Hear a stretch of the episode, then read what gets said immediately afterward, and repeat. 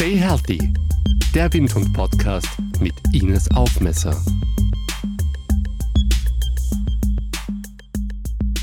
Dein Schlaf wird den ganzen Tag vorbereitet, sagt Dr. Christian Benedikt. Er ist Schlafforscher an der Universität Uppsala in Schweden und hat das Buch Schlaf ist die beste Medizin geschrieben. Hallo Christian. Hallo. Sag mal, was raubt uns denn eigentlich den Schlaf? Vielzählige Dinge. Oder man müsste eher sagen, unzählige Dinge. Ja?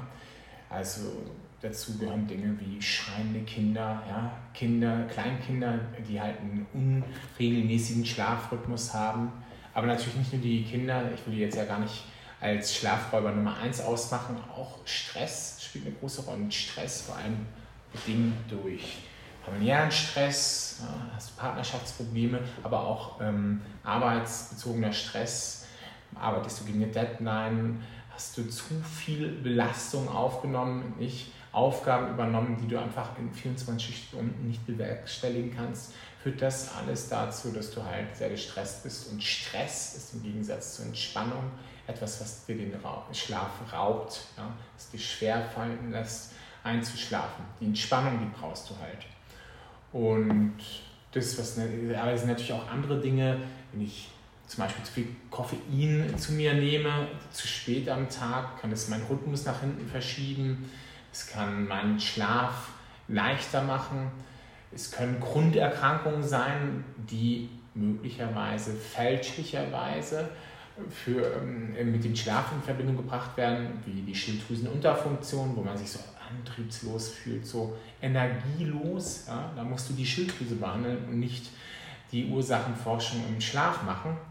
Dann kannst du auch ähm, natürlich den digitalen Lebensstil, der ja nun mal die heutige Zeit so auszeichnet, äh, definitiv als ein Schlafräuber ausmachen. Warum?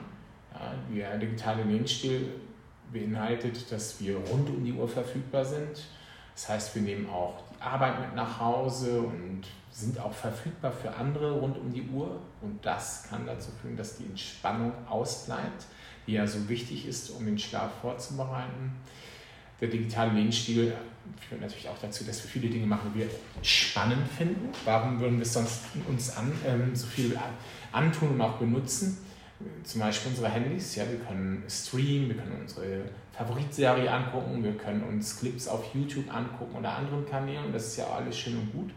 Aber in den Stunden vor dem Schlafen und vor allem je näher wir uns dem Schlaf nähern, dem Schlaf Einschlafzeitpunkt, desto problematischer wird es, weil dann aktiviert man sich und Aktivierung ist nicht das, was du haben willst, wenn du den Schlaf vorbereiten möchtest. Du möchtest entspannen, abschalten, dich entkoppeln. Und das funktioniert nicht mit digitalen Werkzeugen. Aber dann sind natürlich auch andere Aspekte im Zusammenhang mit dem digitalen Lebensstil zu nennen, die den Schlaf halt auch negativ beeinflussen können, nicht müssen, wie zum Beispiel die Ablenkung. Ja, das ist, ich mein Handy habe, das mag ich, darauf zu gucken, zu sehen, ob ich ein Feedback habe für Posts, ob ich irgendwas auf meiner Favoritseite finde, Fußballseite, wie auch immer mein, mein Gehirn, das merkt es, das ist doch was, was mich belohnt, was spannend ist. Da ist was Spannendes ähm, mit dem Mobil in mein Leben getreten und das möchte ich natürlich so oft wie häufig machen. Wenn ich dann nachts halt im Bett liege und das Handy neben mir auf dem Nachttisch liegt, weiß das dann, das, das nimmt es schon wahr und sagt dann, lass uns doch mal kurz aufwachen, mal gucken. Und dann äh, hat man vielleicht auch das Problem, wieder zurück zum Schlaf zu finden. Also siehst du eine Vielzahl von Dingen, kannst du auf den digitalen Lebensstil zurückführen. Ich möchte gleich einhaken äh, mit diesem digitalen Lebensstil. Etwas, das ich sehr oft in Zeitungen lese, ist ja dieses Blaulicht, das ja. auch von den digitalen Geräten ausgeht. Wie schlimm ist das wirklich? Also das, was wichtig ist, ist, dass Studien gezeigt haben, dass blaues Licht schon sehr potent ist, also sehr fähig ist, dem die innere Uhr so zu verstellen, dass du einfach zu einem späteren Zeitpunkt müde wirst, wenn du blaues Licht am Abend anwendest.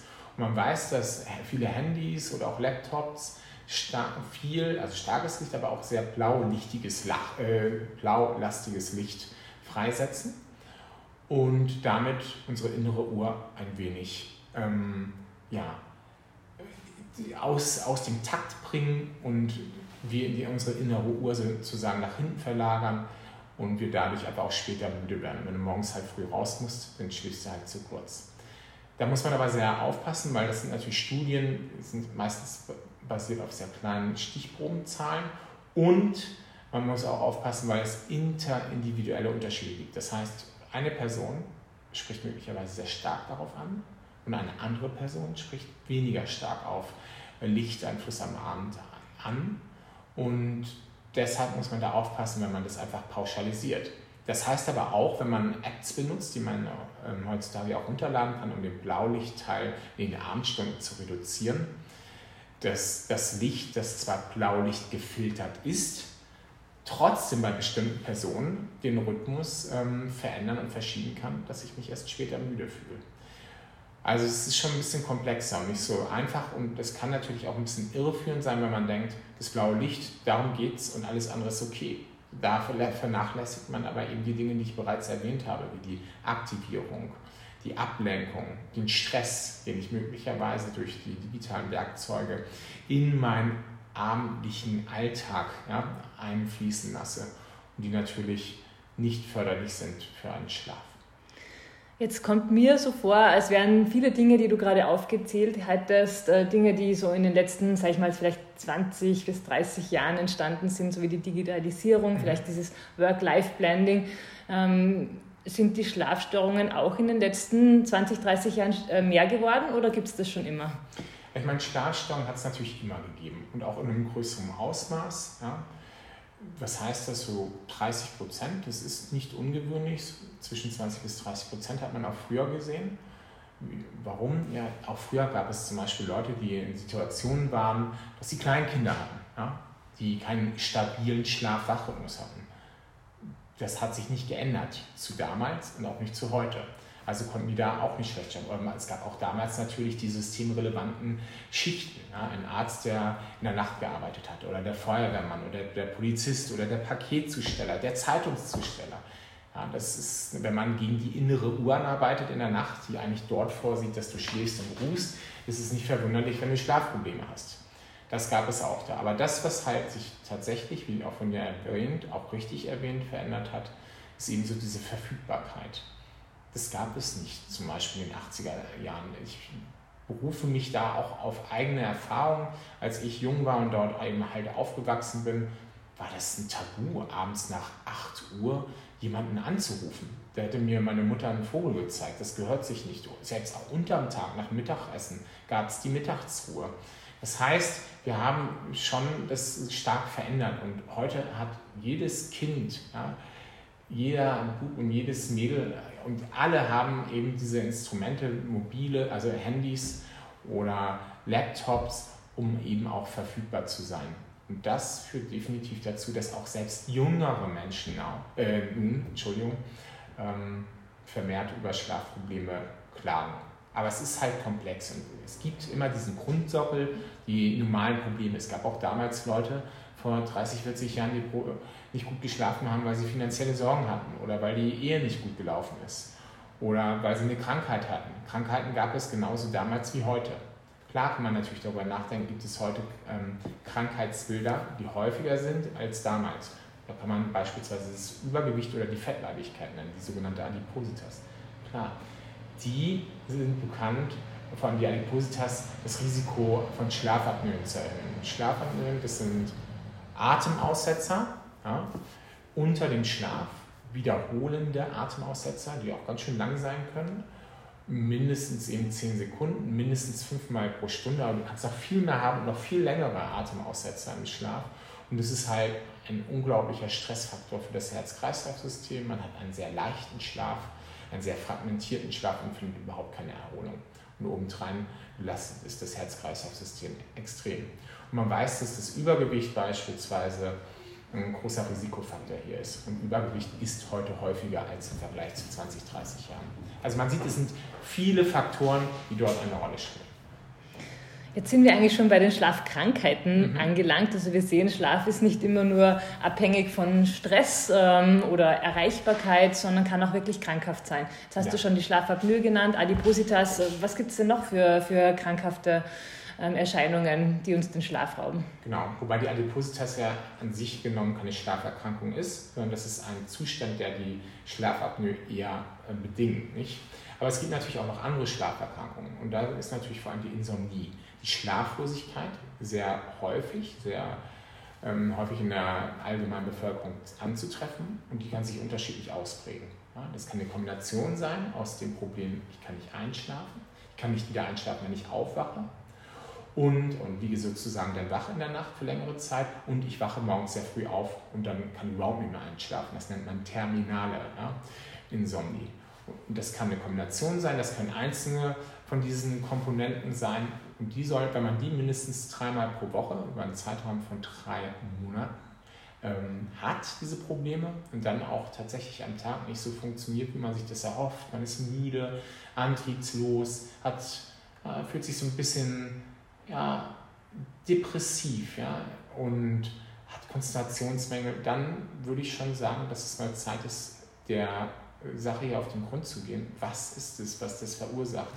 Okay, und die, also die, das ist die Insomnie, mhm. aber natürlich gibt es auch noch andere ähm, Erkrankungen, die man im Schlaf sieht, die den Schlaf beeinträchtigen können, wie zum Beispiel die rastlosen Beine, auf Englisch restless leg. Also dass man so diesen, dieses Bedürfnis hat, seine Beine bewegen zu müssen. Und das trifft halt leider häufig in den Abend- und Nachtstunden auf und führt dann natürlich zu großen Problemen.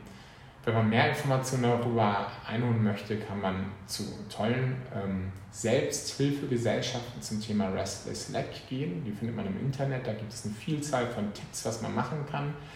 Da sind dann solche Dinge wie, hey, teste doch mal deinen Eisenstatus, vielleicht hast du eine Anämie, weil eine Anämie findet man häufig, kann auch dazu beitragen, dass du halt schwere Symptome der rastlosen Beine hast. Sind natürlich auch andere Faktoren, eine Rolle spielen könnten, wie dass du im Schlaf deine Beine bewegst, die nennt man im Englischen Periodic Limb Movements und die führen auch dazu, dass du einen eher ähm, flacheren und fragmentierteren Schlaf hast und dich nicht erholt fühlst. Also es gibt eine, eine Fülle an unterschiedlichen Schlafdiagnosen, die deiner Schlafproblematik unterliegen könnten. Und da brauchst du natürlich einen tüchtigen und kompetenten Arzt, der das sozusagen auseinander, ähm, ja, auseinandertüdeln kann, was ist letztendlich die entscheidende Sache. Und dann machen wir das, packen wir jetzt noch eine Ebene dazu, machen es noch ein bisschen komplizierter, aber es können natürlich auch andere Erkrankungen sein, die einfach Schlafprobleme als Symptom haben. Wenn ich chronische Schmerzen habe, beispielsweise in Gelenken, dann schlafe ich natürlich auch schlechter, wenn die nicht gut behandelt sind. Wenn ich Probleme mit meinem mit meinem Magen habe und Sodbrennen habe oder Magenprobleme in der Nacht habe, schlafe ich nicht besser. Dann müssen die behandelt werden. Da will ich jetzt gleich einhaken. Ja. Und zwar höre ich das auch im Freundeskreis, im Familienkreis immer häufiger, dass wenn man dann halt zum Arzt geht, recht schnell sehr mhm. starke Schlafmittel ja. verschrieben bekommt. Und äh, sie haben ja nicht unbedingt den besten Ruf. Was ja. ist da deine Meinung dazu? Also erstmal muss man verstehen, dass es nicht das Schlafmittel gibt. Es gibt eine Vielzahl von Schlafmitteln, die im unterschiedlichen Ausmaß Nebenwirkungen haben. Nebenwirkungen wie, dass du dich am nächsten Tag noch müde fühlst, dass du einfach, man nennt es auch im Englischen Next, ähm, Next Day Drowsiness, nicht, dass du einfach so richtig so dich trübe fühlst, müde, antriebslos. Weil die Medikamente halt immer noch wirken, die werden nicht so schnell abgebaut. Aber gibt es auch andere, die gar nicht so lange wirken. Und das ist schon eher begrenzt auf die Nacht belassen. wenn du schläfst, fühlst du natürlich die Müdigkeit nicht. Dann gibt es natürlich auch gewisse Medikamente, die verrufen sind, weil sie die, den Schlaf nicht so qualitativ ähm, nachahmen, wie du ihn hättest, wenn du einen gesunden, normalen Schlaf hast. Aber es hängt ja auch immer davon ab, in welcher Situation befindet sich die Person, die mir gegenüber sitzt. Und wenn diese Person beispielsweise gar nicht mehr schlafen kann, aufgrund Trau eines traumatischen Erlebnisses, da denke ich, ist es doch besser zu sagen, ich benutze ein Schlafmittel, und verschreibt das über eine kurze Zeit, um einfach diesen Teufelskreis zu brechen, ja, zu unterbrechen, damit diese Person da rauskommt. Und dann muss man natürlich auf lange Sicht eine, eine, ähm, einen therapeutischen Ansatz wählen, der mehr permanent Verhalten verändert, in der Hinsicht, dass es den Schlaf begünstigt. Da gibt es ja diese kognitive Verhaltenstherapie, für Insomnie, auch CBT for Insomnia auf, CBT for Insomnia auf Englisch genannt. Da gibt es Das kann man online machen, das kann man mit einem Therapeuten machen, also Gesicht zu Gesicht. Da muss man halt eben mit seinem Arzt sprechen, wo kann ich sozusagen da Hilfe finden. Und da gibt es unterschiedliche Aspekte, die man halt trainiert, um dem Schlaf wieder auf die Sprünge zu helfen. Aber ich würde halt nicht per se einfach sagen, jedes Schlafmedikament gilt es zu verteufeln. Das hängt ja immer sehr von der Situation ab, in der sich der Patient findet. Aber natürlich ist ein Schlafmittel, ein Medikament auf lange Sicht nicht so gut geeignet wie eine ähm, kognitive Verhaltenstherapie, die ähnlich ähm, gut den Schlaf verbessert oder auch subjektiv das Schlaferlebnis verbessert, aber natürlich nicht diese Nebenwirkungen hat. Nicht? Und du hast mir auch erzählt, wenn jetzt wirklich diese, auch diese starken Schlafmittel nicht helfen, kann man auch ins Schlaflabor kommen mhm. und da ein, wie ich finde, recht krasses, ähm, wie sagt man da, Prozedere durchlaufen. Ja. Magst du darüber kurz was erzählen? Ja klar, ich meine, wenn man, normalerweise würde ich sagen, solltest du zu deinem Hausarzt gehen und einfach vielleicht auch ein, also wir sollen es so anfangen. Wenn du Schlafprobleme hast, schreib das doch einfach mal auf in einem Tagebuch. Oder vielleicht hast du ja auch so eine Art so Schlaftracker, also eine, eine, App oder so ein Armband, das den Schlaf misst. Und da kannst du ja auch eine Statistik abrufen. Wie waren das so die letzten zwei, drei Monate? Weil häufig haben wir so, wir haben ja gar nicht das, Verm ähm, das Vermögen, wirklich zu erinnern, wie wir eigentlich geschlafen haben. Das ist eher so ein Gefühl, so ein Bauchgefühl, ja, das war nicht so gut oder das war gut. Und wenn man sich dann die Daten schwarz auf weiß anguckt, vielleicht brauchst du gar nicht mehr den Gang zum Arzt machen, weil du siehst, stimmt ja gar nicht. Mhm. Ich kann mich mal irgendwie selbst hier beruhigen. Das ist gar nicht so kritisch. Und gut, in der Mehrzahl der Leute, äh, Fälle würde ich davon ausgehen, dass sie schon auch Schlafprobleme haben. Wenn sie sagen, mein Bauchgefühl sagt mir, es ist immer schlecht und die gucken sich die Daten an, das sieht nicht gut aus. Geh mit diesen Daten, kann auch ein Schlaftagebuch sein, wo du einfach ein Heftchen führst, geh mit diesen Daten zum Hausarzt und zeig das, weil das zeigt, dass da, finden, da ist was, was halt auch wirklich manifest ist, das vorliegt. Dann kann der Arzt halt Folgendes machen, der kann Blut abnehmen, körperliche Untersuchungen machen, um zu gucken, gibt es da eine andere Erkrankung, die das erklären könnte.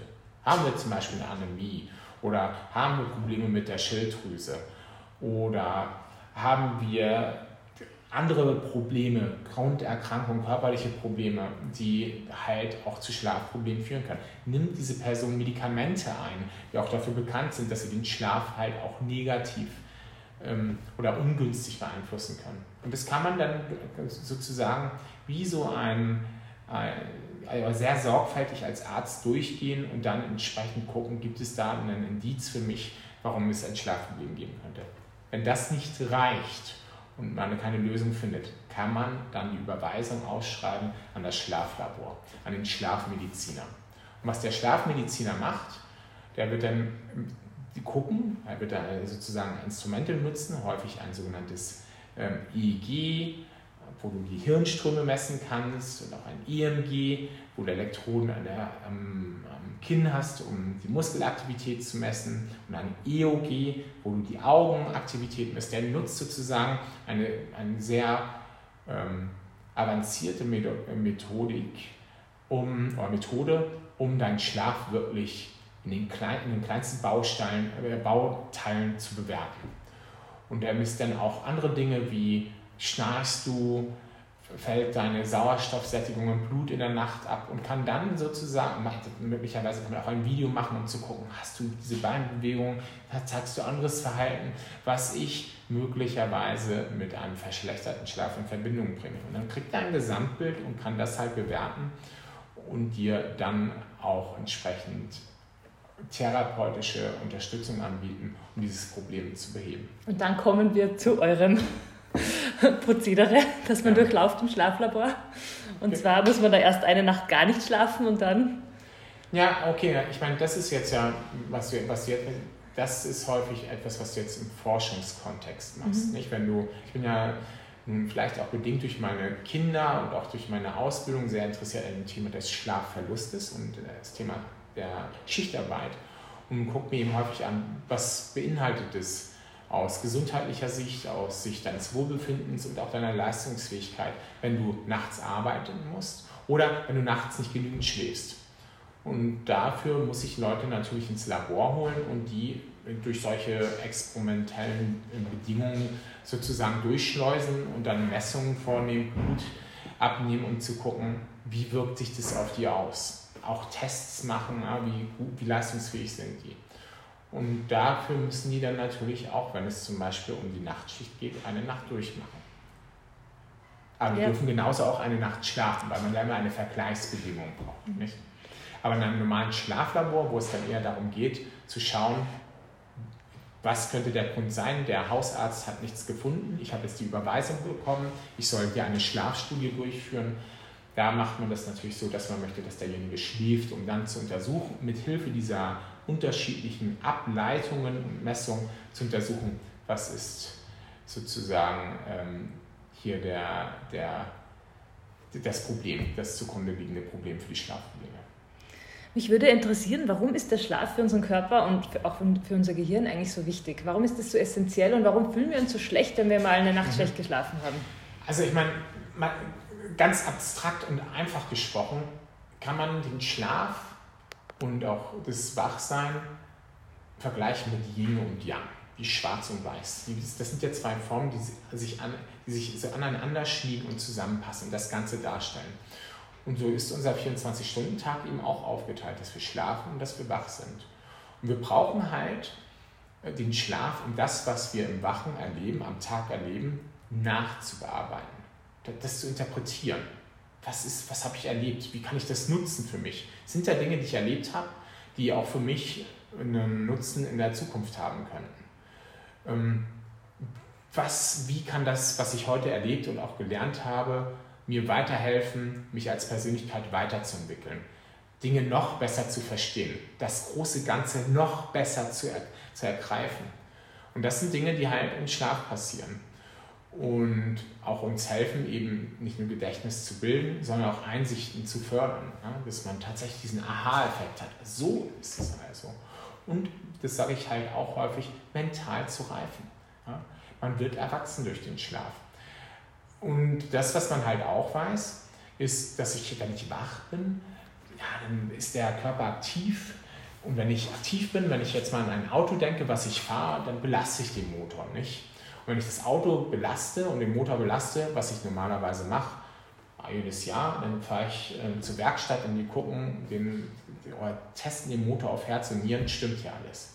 Wir hingegen machen das gleich auch am Tag. Wir sind äh, sozusagen im vollen Gang am Tag, bearbeiten die Sinneseindrücke, äh, laufen von A nach B, äh, sind körperlich und geistig ähm, im, ja, aktiv. Und das führt ähnlich wie beim Auto dazu, dass die Maschinerie belastet wird. Da entstehen Abbauprodukte und da sind auch kleine Reparaturen erforderlich. Im Gegensatz zum Auto aber, wo wir vielleicht einmal im Jahr dann in die Werkstatt fahren, fahren wir jede Nacht in die Werkstatt. Und da passieren dann so wunderliche und faszinierende Dinge, wie dass ähm, Gewebe, die sehr belastet worden sind, sich regenerieren, dass Reparationsprozesse ähm, vonstatten laufen, dass Infektionen ähm, durch das, äh, die körpereigene Abwehr ähm, sozusagen behandelt werden und eine adäquate Abwehrantwort ähm, eingeleitet wird, dass das Hirn auch sozusagen sich anpasst dem, was man erlebt hat, aber auch Dinge wie ähm, Abbauprodukte, die im Hirn entstehen durch die Wachheit, durch das Verarbeiten aller dieser äußeren Sinneseindrücke, dass die ja aus dem Gehirn rauskommen, dass das Hirn sich sozusagen sauber halten kann. Man muss sich das vorstellen wie so ein Teppich und am Tag, wenn wir aktiv sind, sammelt sich der Schmutz, die Brotrümmel und alles und am Abend saugt man es weg. Und so ist es bei unserem Gehirn halt auch. Am Tag denken wir viel, dabei entstehen eine Menge Abbauprodukte und am Abend oder in der Nacht, wenn wir schlafen, kommt der Tiefschlaf und spült Hirnflüssigkeit rein und raus in die Hirn, ins Hirngewebe und spült damit diese Abbauprodukte weg. Wir säubern wie mit dem Staubsauger den Teppich durch die Hirnflüssigkeit unser Hirngewebe. Also man sieht, wir brauchen Schlaf, um das, was wir am Tag erlebt haben, auch aus ähm, physischer Sicht, zu verarbeiten und nachzubearbeiten. Und warum ist das so gut? Weil wir dadurch natürlich auch die Voraussetzung für den nächsten Tag schaffen. Wenn ich die Muskeln in einer bestimmten Art und Weise, weil ich eine bestimmte Trainingsform am Tag habe, immer wieder in einer bestimmten Art und Weise belaste, brauche ich den Schlaf danach, damit der Muskel sich dieser neuen Herausforderung anpasst, umstrukturiert. Erholt, aber auch umstrukturiert um sich noch besser anpassen zu können für die erwartete Belastung in der Zukunft. Der macht das doch die ganze Zeit, also wird er das doch wahrscheinlich morgen auch machen. Wir müssen uns anpassen als Muskeln. Also es ist total spannend, es ist eben nicht nur das Gehirn, sondern auch der Körper, der diese Eindrücke sammelt und dann in der Nacht entsprechend verarbeiten muss, um dann noch besser vorbereitet zu sein am nächsten Tag. Und so ist es ähnlich wie bei Yin und Yang und Schwarz und Weiß. Der Schlaf oder die Wachheit erfordert den nachfolgenden Schlaf, der das verarbeitet, analysiert, damit bessere Voraussetzungen für den, den nächsten Tag schafft. Und dann können wir wieder neue Dinge erlernen, die dann wieder erfordern, dass wir wieder einen Schlaf haben. Und so sind es tolle zusammen, ähm, sozusagen ja, Geschwister oder zusammenspielende äh, Faktoren, der Schlaf und die Wachheit. Wir kennen das ja, wenn wir krank sind, dass wir besonders viel schlafen. Ja. Also hat der Schlaf wohl auch einen, einen Einfluss auf unser Immunsystem, oder? Absolut, das hat er. Also ich meine, wie du es jetzt selbst schon gesagt hast, was sind so die Symptome, wenn man krank geworden ist? Du hast keine Lust, dich zu bewegen, du willst nichts essen, du kriegst Fieber, weil die erhöhte Körpertemperatur ist gut, um die Immunzellen zu aktivieren und du willst schlafen. Das alles nennt man im Englischen Sickness Behavior. Du hast vielleicht auch so Gelenkschmerzen, also du hast gar keine Lust, dich zu bewegen. Und das ist ja auch gut. Du sollst nicht essen, weil sonst kannst du möglicherweise weitere Erreger bekommen. Du sollst nicht rumlaufen und dich möglicherweise verletzen oder andere Leute treffen noch mehr Erreger bekommen. Nein, jetzt ist es Zeit, dem Körper Ruhe zu gönnen und der äh, körpereigenen Abwehr die Möglichkeit und den Freiraum einzuräumen, ähm, schlagkräftig gegen diese Infektion anzukämpfen. Und man weiß, dass im Schlaf auch eine Vielzahl von ähm, Hormonen freigesetzt werden, die deutliches ähm, Signal an die körpereigene Abwehr senden. Jetzt gilt es, die Infektion in der schlagkräftigsten Art und Weise zu bekämpfen. Legt los! Und das passiert dann auch halt. Und man hat Studien beispielsweise durchgeführt, wo man Leute geimpft hat gegen Viren. Und da hat man gesehen, wenn die Leute in der Nacht nach der Impfung, ja, die ja anscheinend so wichtig ist für die ersten Schritte einer adäquaten Immunantwort, wenn man die, die da nicht schlafen lässt und man misst einen Monat später danach die Antikörper, die normalerweise dann im Verlauf dieser Infektion gebildet werden, um die Infektion zu bekämpfen sind diese Antikörperkonzentrationen viel niedriger im Vergleich zu einer Gruppe, die in der Nacht nach der Impfung schlafen durfte. Und das ist schon echt imposant, weil die Leute, die in der Nacht nach der Impfung nicht schlafen durften, durften ja so viel, wie sie wollten, in all den anderen Nächten vor der Antikörpermessung schlafen. Und trotzdem hat es nicht gereicht. Also man sieht auch in kurzer Hinsicht, ist der Schlaf wirklich wichtig für unser Immunsystem. Das ist ein, ein Immunsystem-Booster. Ja? Was passiert denn nun eigentlich in unserem Körper, wenn wir auf längere Frist wirklich wenig oder gar nicht schlafen? Naja, also auf Verhaltensebene werden wir, das wissen wir alle, ja, wir haben einen sehr dünnen Geduldsfaden, der reißt schnell, da braucht man nicht viel Stress um sich herum haben und sofort explodiert man. Und man merkt auch körperlich, dass einen das unglaublich anstrengt, man fängt schnell an zu spitzen, das Herz schlägt schnell weil das einfach sehr anstrengend ist. Wir, also, wir haben da nicht so eine Stresstoleranz. Und das ist natürlich äh, was, was auf lange Sicht ungesund ist. Du bist auch impulsiver, du bist nicht so ähm, ähm, rational in deinem Verhalten. Du neigst eher dazu, impulsive Entscheidungen zu treffen. Ist mir egal, ich esse jetzt 20 Hamburger. Das spielt keine Rolle. Ich habe jetzt keinen Bock mehr darüber Gedanken zu machen, ob das gesund ist oder nicht. Wenn man ausgeschlafen ist, hat man eben diese ähm, Möglichkeit, rational zu denken, vernünftig zu agieren in einem größeren Ausmaß. Und das fehlt dir halt, wenn du schlafentzogen bist. Aber für den Körper hat es natürlich genauso ähm, Konsequenzen, wie dass du halt eine schlechtere Immunantwort hast. Du bist schneller krank, du brauchst mehr Zeit, um mit Infektionen klarzukommen. Dein Herz-Kreislauf-System ist belastet.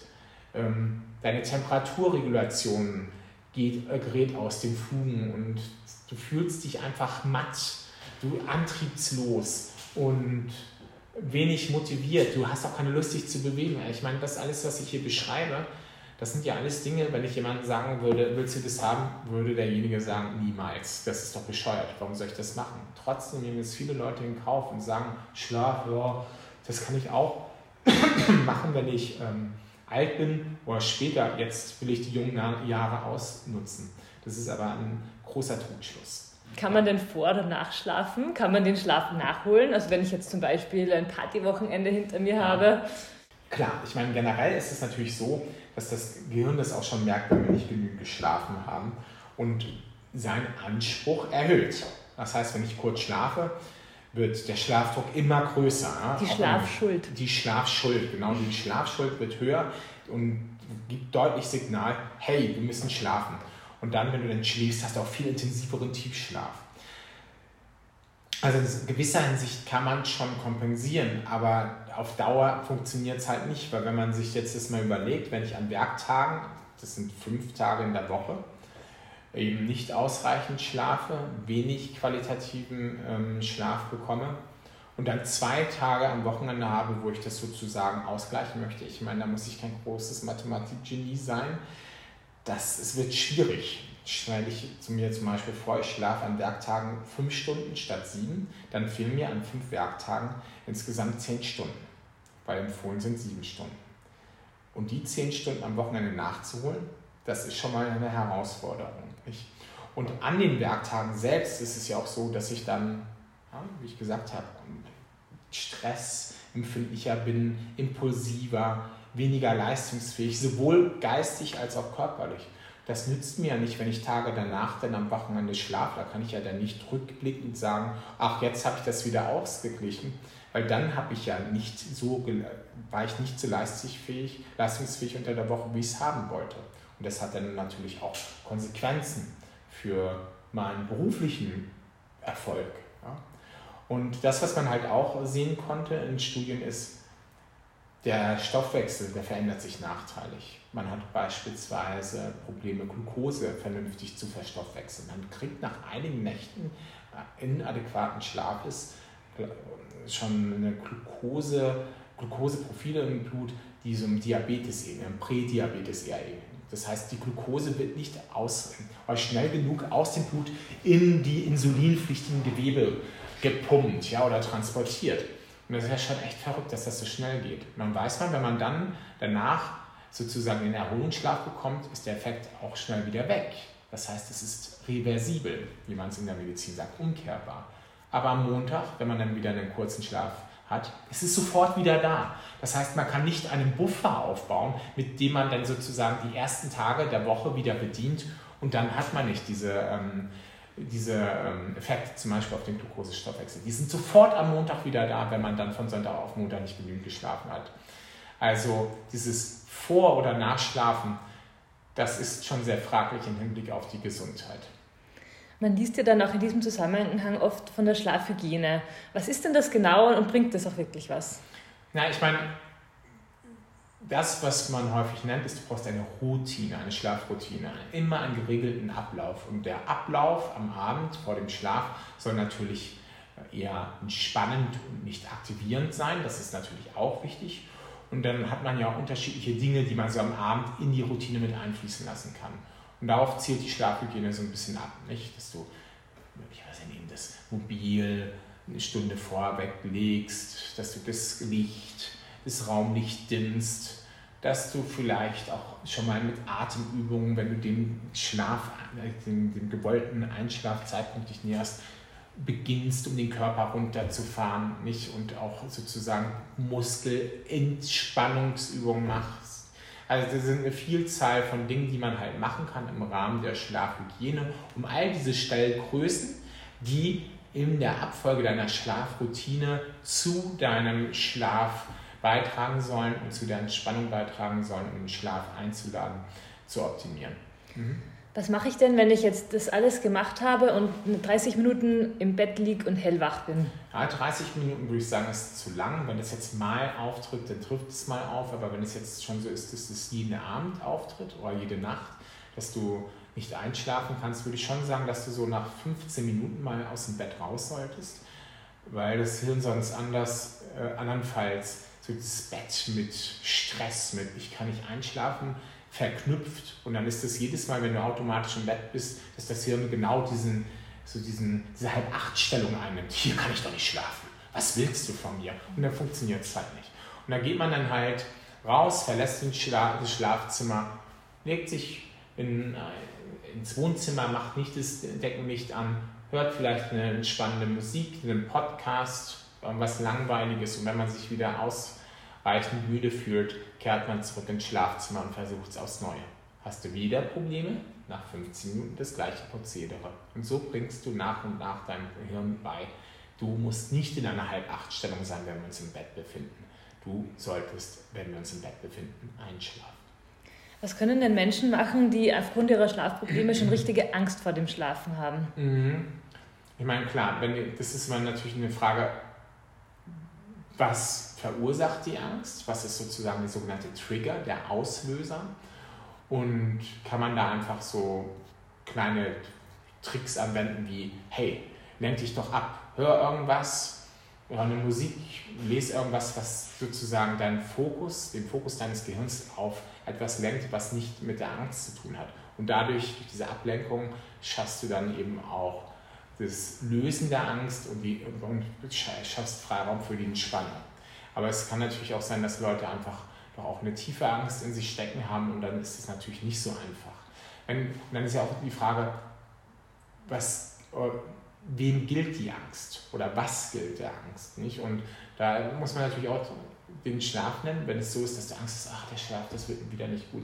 Ich werde diese Albträume haben. Wenn, der, wenn du einen Albdruck hast und das dir Angst verursacht und mh, auch zum Problem wird mit dem Schlaf, kann man Dinge machen wie, dass man den Traum und den Traumverlauf aufschreibt und einfach mal umschreibt. Das heißt Imagery Rehearsal Therapy und wird auch tatsächlich in der Therapie von Altdruck benutzt.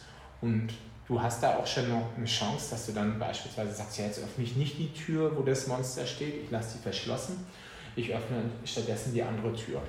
Und hast da eine erhöhte äh, Chance, dass du halt diesen Albdruck auch loswirst und diesen unerwünschten Verlauf deines Traumes und das, was ich natürlich auch noch erwähnen möchte mit Angst und Schlaf, ist, viele machen sich vielleicht auch Angst aufgrund der Folgen von nicht zureichendem Schlaf. Sie haben es in Zeitungen gelesen, hören das überall, Schlaf und so viel. Und wenn nicht, setzen sechs, du wirst ungesund, du wirst krank.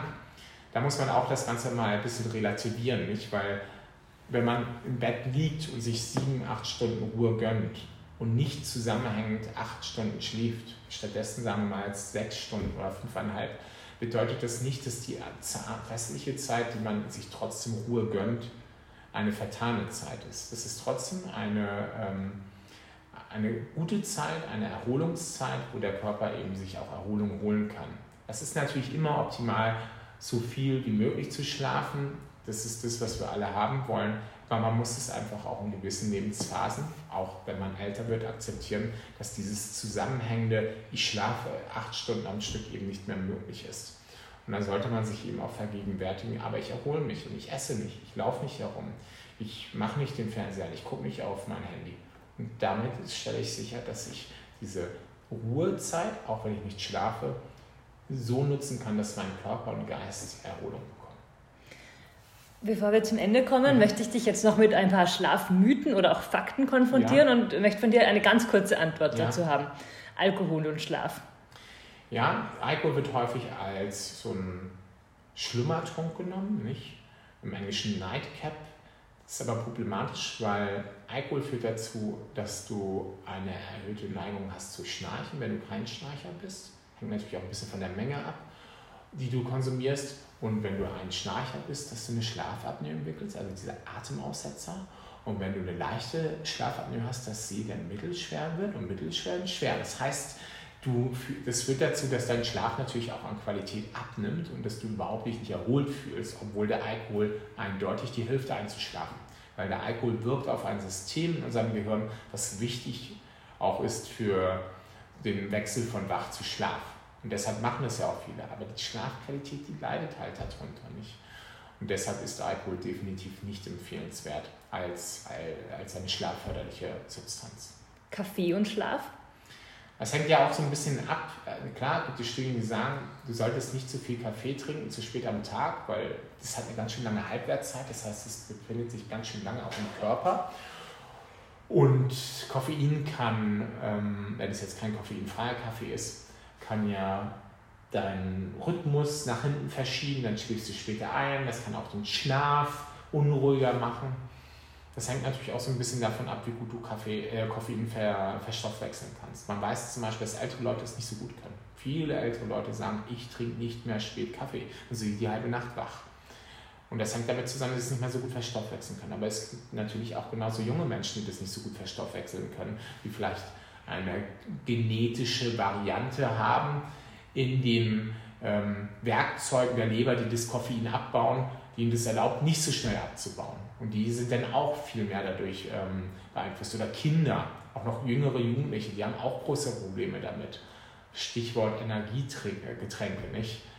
Also da muss man schon ein bisschen vorsichtig sein. Aber man muss auch aufpassen, wenn man über diese Dinge spricht, alle Leute über einen Kamm zu scheren und zu sagen, das gilt für jeden gleichermaßen. Es gibt auch Studien, die muss man einfach erwähnt haben, auch aus der Schweiz, die zeigen, dass wenn man Koffein trinkt und das auch in einer größeren Menge, aber das einfach, einfach bewohnt ist, dass das vielleicht nicht so einen großen Einfluss auf den Schlaf ausübt. Bewegung und Schlaf. Bewegung und Schlaf ist definitiv wichtig. Warum? Weil der Schlaf erstens mich motiviert, mich zu bewegen. Der Schlaf hilft mir auch, mehr Ausdauer zu haben. Wenn ich nicht genügend geschlafen habe, bin ich schneller erschöpft. Und der bringt mich auch in so eine, in eine Stimmung rein, eine, eine positive Stimmung, dass ich auch Lust habe, Sport zu machen. Aber man weiß auch, dass der Sport selbst, ja, die Bewegung, das ähm, sich auspowern auch dazu führt, dass ich äh, die Schlafschuld, die berühmte, erhöhe und dadurch eben auch den Schlaf fördere. Das ist ein bisschen abhängig natürlich auch vom Timing. Wenn ich jetzt am Abend eine Stunde vom Schlafen gehen nochmal ins Gym gehe und schweißtreibenden Sport für eine Stunde betreibe, dann wird das eher dazu führen, dass ich nicht zu so schnell einschlafe, weil die Körpertemperatur zu hoch ist und die muss halt abfallen in der Nacht.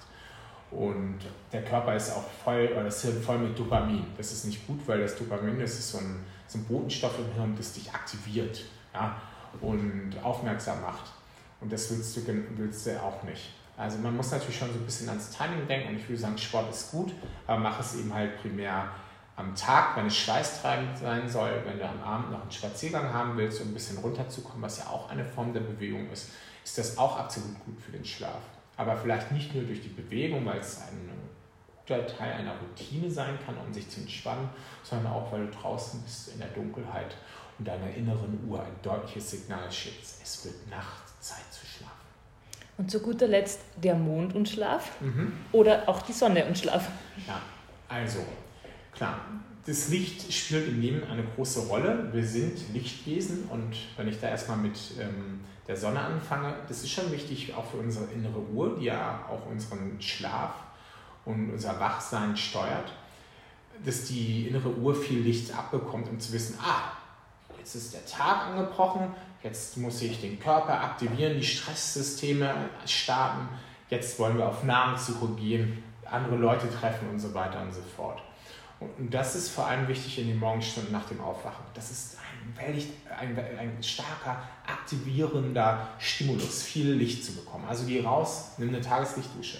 Das Spannende ist, das hilft aber auch am Abend danach, sozusagen dann am folgenden Abend schneller einzuschlafen, weil es den Rhythmus deutliches Signal gibt, jetzt am Tag sollst du sozusagen aktiv sein und wie so eine Sanduhr, die du umdrehst, wenn sie so runterrieselt und runterrieselt ist, dann weiß der Rhythmus auch am Abend, oh, heute Morgen war der starke Lichtstimulus, jetzt sind einige Stunden vergangen, jetzt ist Zeit zu ruhen.